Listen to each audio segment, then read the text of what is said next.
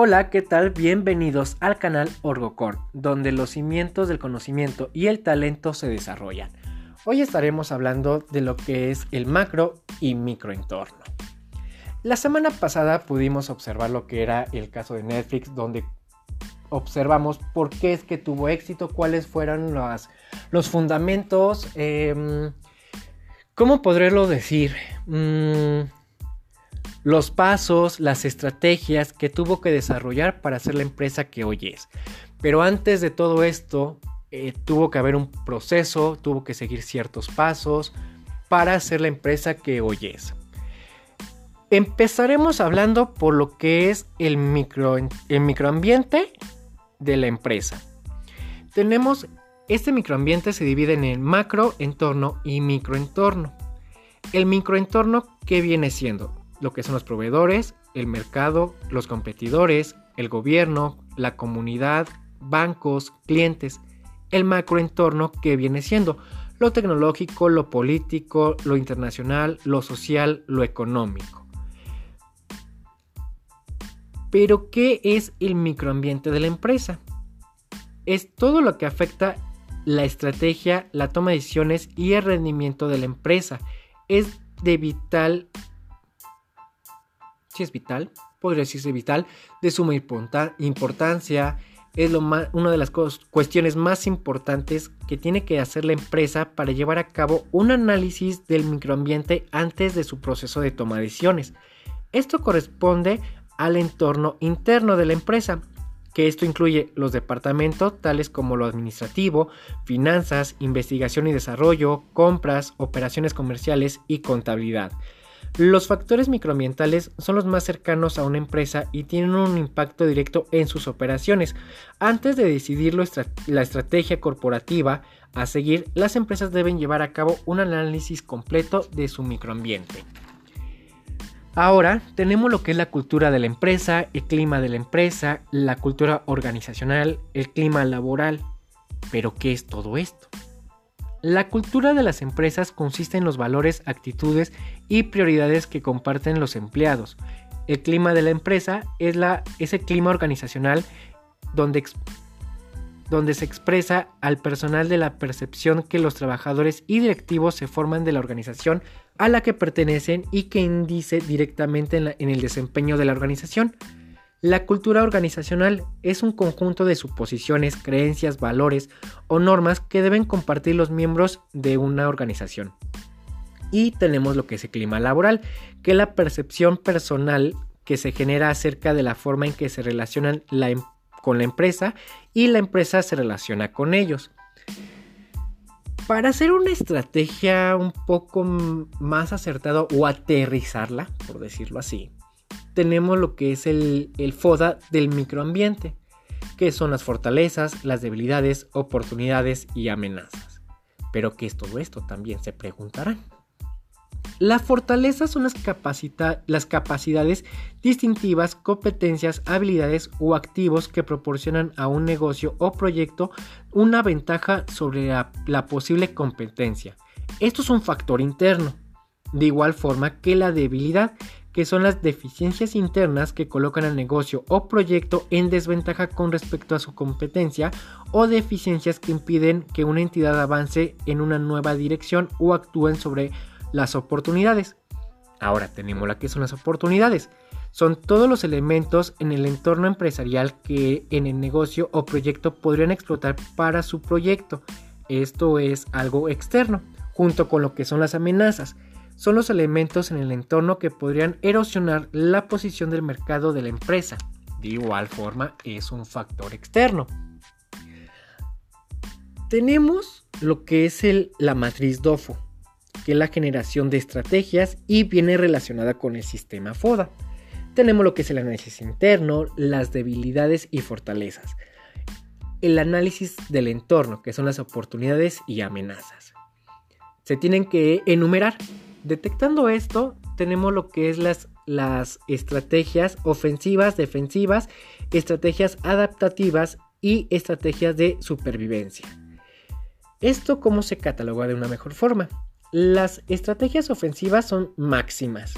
Las, las, estrategias defensivas son de máxima a mínima. La estrategia adaptativas es de mínimo a máximo y las estrategias de supervivencia son de mínimo a mínimo. Para la construcción de esta matriz FODA tenemos lo que son oportunidades, amenazas, fortalezas, debilidades. De igual forma, aquí aplicaríamos ya lo que es una estrategia FO, que es utilizar la fuerza para aprovechar las oportunidades. Tenemos la estrategia DO, que es aprovechar las oportunidades para superar las debilidades la estrategia FA, que utiliza las fuerzas para evitar amenazas, y la estrategia DAC, que es para reducir las debilidades y evitar amenazas. Bueno, se nos va un poquito el aire, ¿verdad? Necesito controlar esta, esta parte. Pero ya iremos trabajando poco a poco en, en estas circunstancias. Entonces, ¿cómo tenemos para una pequeña conclusión de lo que es lo antes mencionado? todo lo que, todo lo que es el microambiente, que es el microentorno y macroentorno, es todo lo que refiere a la empresa. Por ejemplo, los proveedores, si nuestro proveedor nos sube de precio o nos baja de precio, nos va a beneficiar. Si el mercado, por alguna circunstancia, motivo o razón, empieza a cambiar su ideología, su cultura, también tendríamos ahí un pequeño problema con lo que es nuestro producto. Los competidores a lo mejor en un momento sacan este, una campaña publicitaria de una empresa muy muy grande a la cual nosotros no podríamos llegar a esa, a esa publicidad, no se estaría afectando. El gobierno a lo mejor cambia sus regulaciones, su ley sobre lo que es el negocio o la empresa o proyecto, pues ahí ya estaríamos teniendo un problema. Eh, los bancos a lo mejor nos suben la tasa de interés y no nos conviene a lo mejor pedir un, un préstamo o de repente hay una guerra y se retienen todos los recursos en, el banco. Esto es algo que tenemos que tener muy muy en claro para cuando queramos poner un negocio. Ahora bien, seguimos con lo que es el, el macroambiente. Tenemos en el, en el macroambiente es el entorno total que tiene una relación directa o indirecta con el funcionamiento de la empresa. La empresa no solo está haciendo un negocio, o sea, tenemos que, tener esto muy claro. Está rodeada y opera en un contexto más amplio. Este contexto se llama macroambiente. Consiste en todas las fuerzas que dan forma a las oportunidades, pero también representa una amenaza para la empresa es el, conjunto de factores externos tales como por ejemplo lo económico, lo social, lo político, lo demográfico, lo tecnológico. Son de naturaleza incontrolable y afectan las decisiones comerciales de una empresa. Tenemos a nuestra empresa, que tenemos ahí las fortalezas, debilidades, ventajas y competencias. Tenemos lo que son las entradas, tenemos lo que son las salidas, tenemos este, potenciales entradas, como había mencionado, eh, fuerzas competitivas, tenemos a los clientes, tenemos competidores, tenemos sustitutos, proveedores, tenemos lo político, lo tecnológico, lo económico y lo social. Pero estos factores del macroambiente, ¿cómo es que podríamos hacer un análisis para empezar a detectar esto? Bueno, podemos desarrollarlo con lo que es el, el análisis PESTEL. En este análisis PESTEL estudiamos lo que son los factores políticos, que son la actividad gubernamental y las condiciones políticas que pueden afectar a una empresa, por ejemplo lo que son las leyes, regulaciones, aranceles, barreras comerciales, guerras, disturbios sociales. Tenemos lo que son los factores económicos, que aparte de que afectan a toda la economía, no solo al negocio, entran en esta categoría las tasas de interés, las tasas de desempleo, las tasas de cambio de divisas, la confianza del consumidor, el ingreso discrecional. Eh, también tenemos los principales factores que afectan al ambiente económico, que son las condiciones económicas de la nación, que es el Producto Interno Bruto, ingresos por capital, disponibilidad de capital, reserva de divisas, crecimiento del comercio exterior, solidez del mercado de capitales. tenemos lo que son las políticas económicas, algunos de los más importantes son la política industrial, la política fiscal, la política monetaria, política de inversión extranjera, la política de importación-exportación.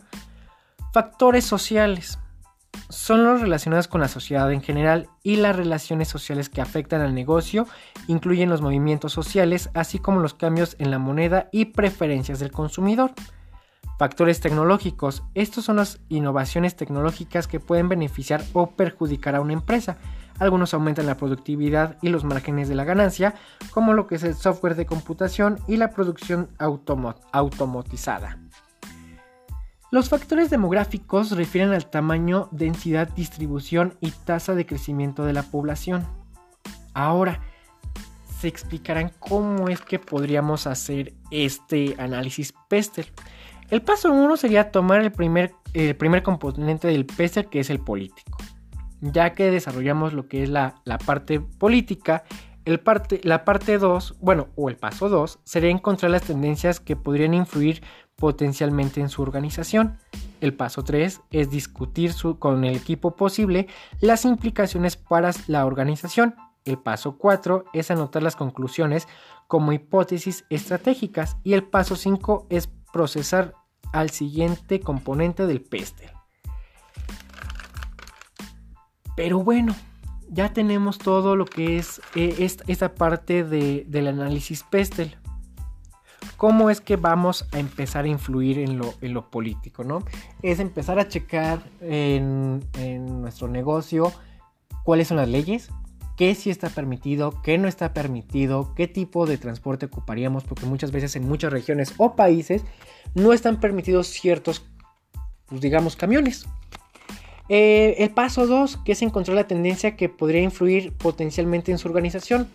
Algo que está pasando mucho, ¿no? Por ejemplo, eh, ya no podemos hacer referencia a muchas palabras porque ya se toma como ofensivo ya no podemos eh, expresarnos de la misma forma en los anuncios, porque a lo mejor para la persona puede ser ofensivo. Entonces tenemos que investigar y crear una estrategia pertinente donde sea neutral, donde a lo mejor nuestros eh, símbolos, eh, palabras no influyan sobre lo que es la, la tendencia que se está viviendo.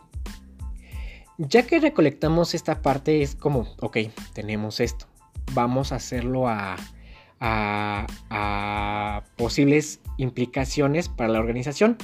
Nos juntamos con nuestro equipo, recolectamos las ideas que tenemos, la información que se tiene y se empieza a generar la hipótesis de estrategia, donde a lo mejor sabes que eh, tenemos este factor donde nos está mm, nos puede afectar por esto, por esto y por esto.